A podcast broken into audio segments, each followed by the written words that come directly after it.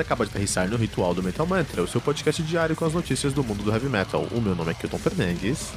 E meu nome é Rafael Henrique e no Ritual de hoje vamos falar sobre o Nightwish, quantas pessoas assistiram a live stream e quanto a banda faturou. E hoje é dia 14 do 6 e há 12 anos atrás era lançado Show Your Colors do Amorrow, que inclusive você está ouvindo na trilha de hoje. Amoral, cara. Essa banda é uma banda, uma banda que eu gosto muito. Vou perguntar aqui se o Rafa conhece o Amoral. Conhece o Amoral?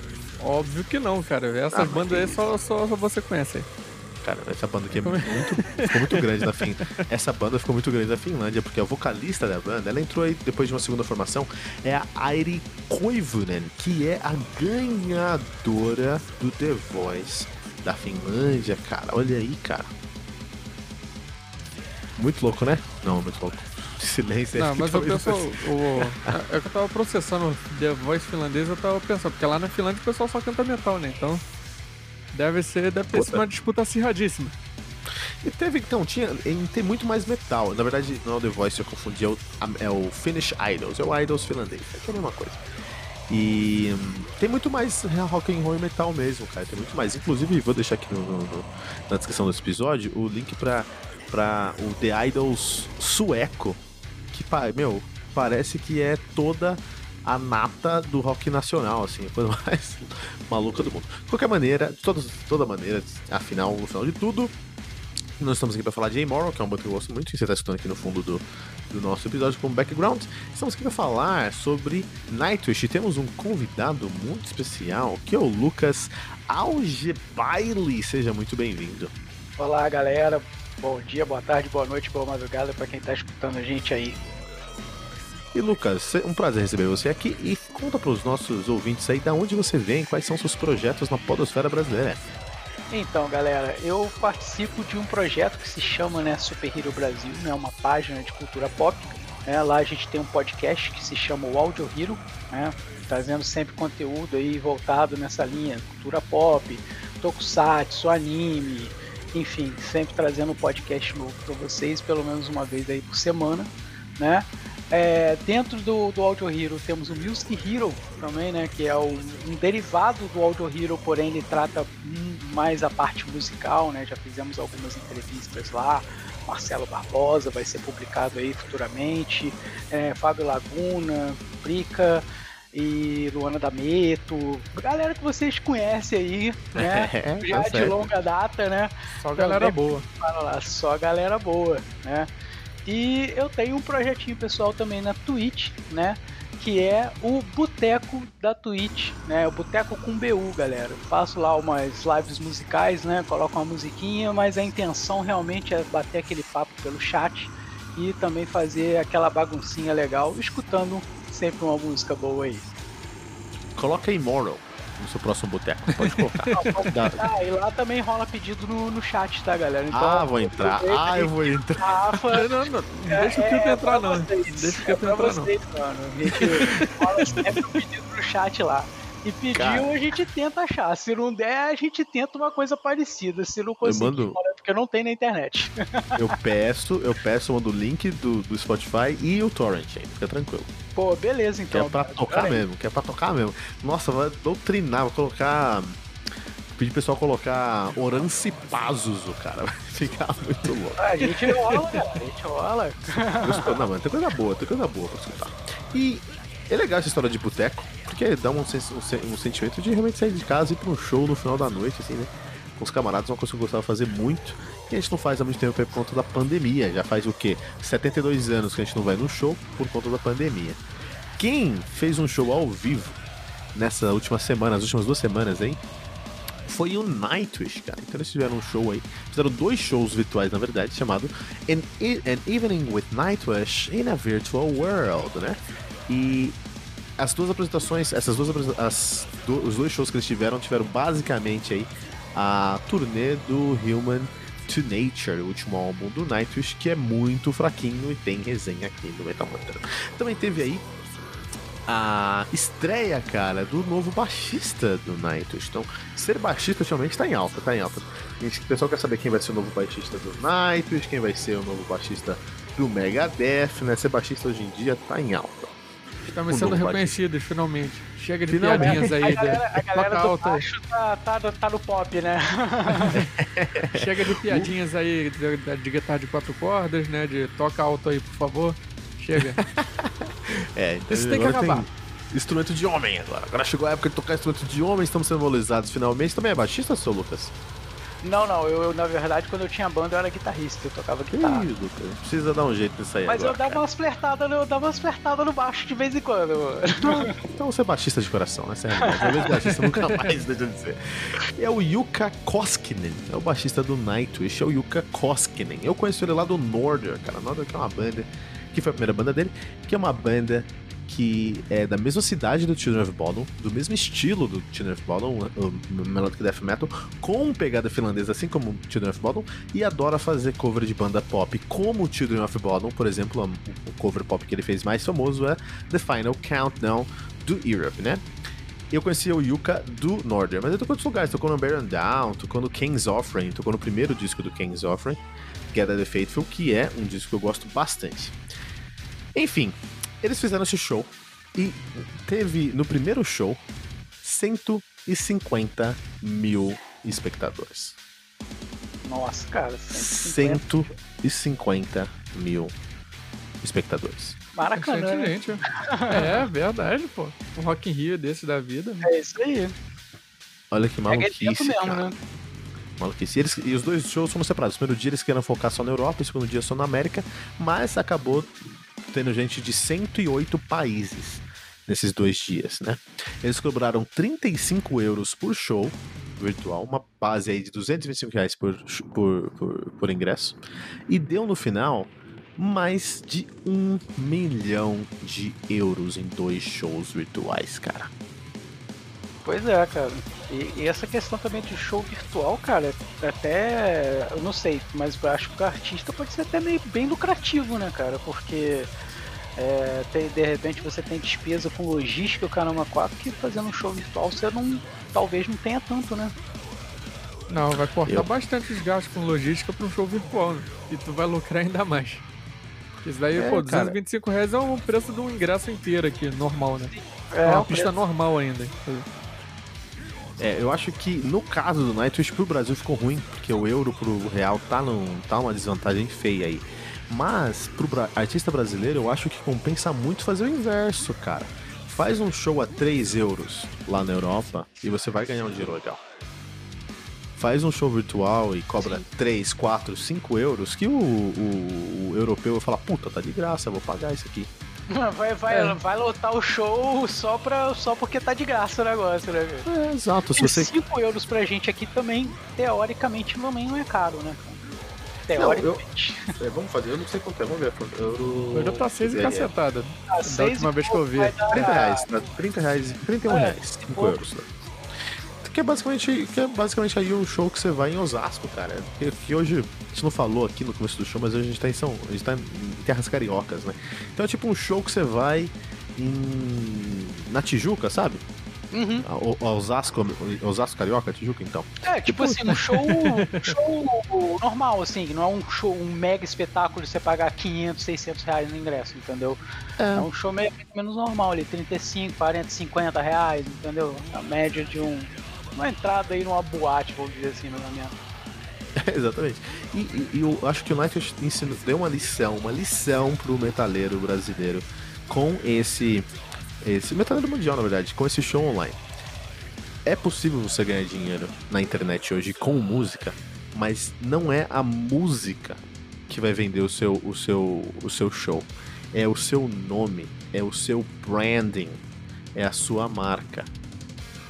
Então vira e mexe lá no grupo, a gente entra numa discussão de que é, a banda tem a ba- a banda precisa competir nesse mundo da indústria. Não é competição de banda com banda, não é não é competição pelo público, mas é competição de tornar a sua marca mais forte. Todas as semanas, toda semana, o Rafa sabe, ele grava o radar pra gente aí, com a gente. Meu, toda semana tem 60 lançamentos. Só que você vê um lançamento de uma banda X da Indonésia fazendo um, um gênero X, Y, você não vai se. Você não vai buscar atrás. Agora, toda vez que o Nightwish fizer lançamento, esse nome tá tão forte que as pessoas vão buscar. Teve no começo de- de- desse ano, acho que foi em março, março para abril, Abriu. Na mesma semana você teve Moonspell, Evergrey e Epica. O melhor lançamento daquela semana foi Evergrey com The Atlantic. Mas o que todo mundo ouviu, e eu fiz essa pesquisa lá no grupo do Metal Mantra, eu fiz uma, uma, uma, um poll lá, o que todo mundo ouviu foi o CD do Epica, porque a marca é mais forte. Uhum. Porque todo mundo tá, a marca era mais forte. Então, é, o que o Nightwish ensinou pra. Pode falar? O alcance, né? O, o, o alcance do, do, artista é maior, né? Não seria isso que você tá querendo dizer? A, a marca mesmo, a marca Nightwish, a marca épica é mais forte do que a marca Moonspell. Ah, não, é que- não é questão de que banda é melhor ou pior, isso aqui não tem disputa nisso no heavy metal. Essa não é a disputa. A disputa é qual nome vai chamar mais atenção no, mara- no, no, no mar de lançamentos do Spotify pro cara dar o play. E como é que o, como é que o Nightwish consegue? Como é que o Epica consegue isso? O Epica, a, a, a Simone Simons foi um gênio em agregar a marca dela, o Epica, ao anime, né? Ao Attack on Titans, fazer uma trilha sonora pro Attack on Titans. Ganhou uma fanbase enorme por causa disso. Ó, Isso pô, forta- essa eu também sabia não. Mas também Pô, eu não aqui um cara também. Ficou do caralho esse EP, inclusive. É, eu, Mas- muito bom. Agora é bom saber que eu já vou colocar no meu set list de música de anime. É verdade. Então, mas, é, é, lógico, musicalmente falando, todo, musicalmente falando, eu não tenho dúvida que o tanto o Nightwish quanto o Epica, quanto o Evergrey, quanto o Moonspell têm suas qualidades. E é difícil falar quem é melhor ou pior, porque todo mundo é músico profissional, então todo mundo tem suas qualidades. Mas não importa se você é o melhor músico do mundo. O Timo Tolkien, que é um guitarrista incrível, fundador de um estilo, né? É, referência pra guitarra mundial, fez um show online e vendeu cinco ingressos, Lucas. Então, Cinco hoje- ingressos. cinco ingressos, cara. E ele teve que cancelar porque ele ven- vendeu cinco ingressos pro Masterclass que ele ia fazer. E entrou em depressão. Ele tá em depressão faz um tempo já, né? Pô, cara, mas- nossa. Mas aí a culpa não é dele. Eu acho que a culpa é que ele tem que contratar um cara pra cuidar da imagem dele, cuidar do marketing dele, cuidar do, da- do, do branding dele, não é, seu Rafa? O que você acha disso? Às vezes pode ser culpa dele também, porque o que eu já ouvi falar de que esse cara, no, como esse cara é nos bastidores, né? De repente ninguém que, quis dar dinheiro pra ele. Muitos, ele tem muitos problemas mentais mesmo. Ele é bipolar, ele tem síndrome do pânico, ele tem vários problemas mentais. Então é uma pessoa.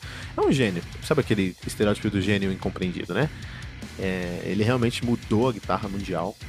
Coisas como Episode, Dream Space, uh, Elements Part 1 and 2, cara. Coisas, muitas coisas que ele. Destiny. Muitas coisas que ele fez que mudou a guitarra. Mas, independente de como ele é como pessoa, a marca dele não é forte hoje. E esse é um problema. Uhum. Ah, eu é lembro que meu teve o, o Timo Tolkien, ele chegou a fazer aqui no, aqui no Rio, cara. Ele foi fazer um workshop, geralmente o workshop assim, desses caras é, são em lugares maiores, cara. Ele fez num bar, aí lá na Tijuca, cara. Ele fez o, no calabouço, né? Até fechou esse bar, infelizmente. Mas ele fez o workshop dele lá. E eu lembro que foi lotado, porque a procura tava muito grande para o pessoal. Foi ele e o Gus Monsanto, né? Que é o Mas músico aqui de Petrópolis. quis, ele Muito quis fazer o, uh, num bar ou por, por algum motivo? Eu assim? acho que ele não tem a menor noção de marketing. Entendi. É. Eu acho que ele não tem a menor noção de marketing. É, acredito que foi mais pela procura mesmo, né? Vai, Tipo, ah, eu quero fazer um negócio aqui. Aí é, foi procurando os locais, assim, e o calabouço foi o que foi mais agradável, assim, pra ele. Pode ser. Entendi. Não, não, acho que não foi isso não, Rafa. Acho que foi a questão dele não saber o que ele tá fazendo mesmo, porque não tem nada de errado tocar no calabouço. Tá ótimo tocar no calabouço se isso atende a sua demanda. Uhum. Se isso não atende a sua demanda, você tem que ir pra outro lugar. Só que ele não sabe qual que é a demanda dele. É, foi essa a questão que eu pensei. Eu falei assim, será que ele tava preocupado de não ter uma demanda assim tão grande, uma procura tão grande, por isso que ele queria um local pequeno? Ou não sei, não sei como é que é o, o local que vocês estão falando, mas deduzo que seja menor do que de repente um, um anfiteatro que normalmente é- são feitos os, os workshops, né? Ah, muito menor. Muito menor mesmo. Um bar É, mesmo, e- literalmente um E bar. não, tem, e não tem problema nenhum. Eu vi um workshop do Andreoli no estúdio de um camarada meu, aqui em Cotia, né? Estúdio do João, que foi um workshop que eu aprendi bastante. Então não tem problema. Mas essa era a demanda do workshop na época da- do, do, do Andreoli para aquela noite fria de novembro. Enfim, o que eu tô querendo falar aqui é o seguinte: o Night, Nightwish deu uma lição de como você faz dinheiro hoje na música. É muito mais importante você ter uma marca forte, um nome forte, um- um- uma estética que chama atenção pra você ganhar a atenção do seu público no Instagram, do que de verdade você ser deus do heavy metal, sabe? Os deuses do heavy metal precisam se reinventar agora. Maluquice, né, Lucas? Maluquice é bobagem, mano. É muita maluquice. É Mas é louco, assim, né? cara, tem que se reinventar mesmo, cara. Essas coisas, as coisas acontecem que é pra galera começar a mudar, entendeu? Não, você tem que mudar, pô. a- pô, Vamos, agora a parada é toda virtual, cara. E querendo ou não, a pandemia, mesmo quando acabar a pandemia, a parada já entrou no nosso cotidiano, né? Então as pessoas realmente precisam se reinventar, até na música, né? A forma de como distribuir, de como ganhar dinheiro com música, né? É, eu, essa semana eu vi um, um tweet, um- uma live na Twitch, né, um tweet na verdade, do Matt Heafy, e eu aprendi duas coisas. Primeira coisa é que ele é um Zé Orelha, porque ele tem uma orelha enorme, cara. Minha, nossa, cara, chamou atenção a orelha daquele cara, meu. Crendo aos pai. Segunda coisa que eu aprendi, o que, que ele, pe- ele pegou um violão, você entendeu? Ele tava com. Cara, ele pegou um. um qual que é aquele microfone Zika lá, meu? Sennheiser condensador, Nossa. sabe? Ele pegou um condens- condensador muito louco pra cantar e pegou um violão que deve ter pego em alguma loja de música de graça, que é um violão meio, meio, meio paia. E aí ele começou a tocar Pursuit of the Vikings do Amon Amarth, acústico. Eu adorei a versão dele, muito legal, mas o que me chamou a atenção, enquanto ele tava tocando, várias pessoas doando 10 dólares, 5 dólares, 8 dólares, 10 dólares, 2 dólares, né? Como funciona no Twitch, você sabe, Lucas que tem um canal na Twitch sabe como isso funciona.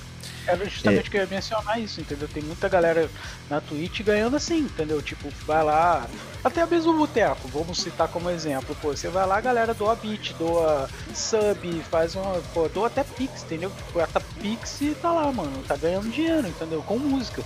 O cara vai lá, pô, e toca a música dele, apresenta, tá, além de apresentar o trabalho dele, ainda ganha, né? Então aí o músico em 2020 tem que olhar para essa nova mídia, pro Twitch. Se você tá, você tá escutando Metal Mantra hoje, 14 de junho de 2021, não tem um canal no Twitch e você não tem uma estratégia para o seu canal no Twitch, você tá atrás de muita gente, cara. Você tá queimando dinheiro. Essa é a realidade. Entendeu? E acho que a gente pode falar sobre isso a noite toda, ou a gente pode terminar agora, porque a internet é isso. O que você encontra na internet, seu Rafa Henrique? Isso, encontra- você encontra na internet muito Metal Mantra, né? Porque nós estamos aí no, nos melhores agregadores de podcast. Pode escutar a gente no site também, que é o metalmantra.com.br. Nas redes sociais, Twitter, Facebook, Instagram, como arroba metalmantrapod. E ainda trocar uma ideia com a gente lá no t.me barra metalmantrapod. E aqui no Metal Mantra, todos os dias, segunda, sexta, às 6 horas da manhã, você tem uma resenha comigo, Kilton Fernandes, às 18 horas tem um radar. Ritual, não radar, pessoal. Ritual Metal Mantra. Com o time do Metal Mantra um convidado especial. Essa semana inteira teremos aqui o Lucas Algebaile com a gente.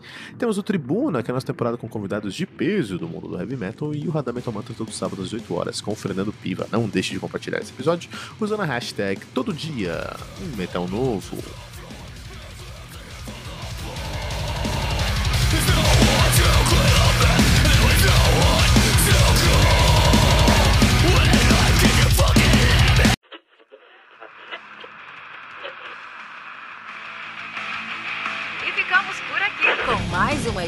Seu podcast diário sobre o mundo do heavy metal.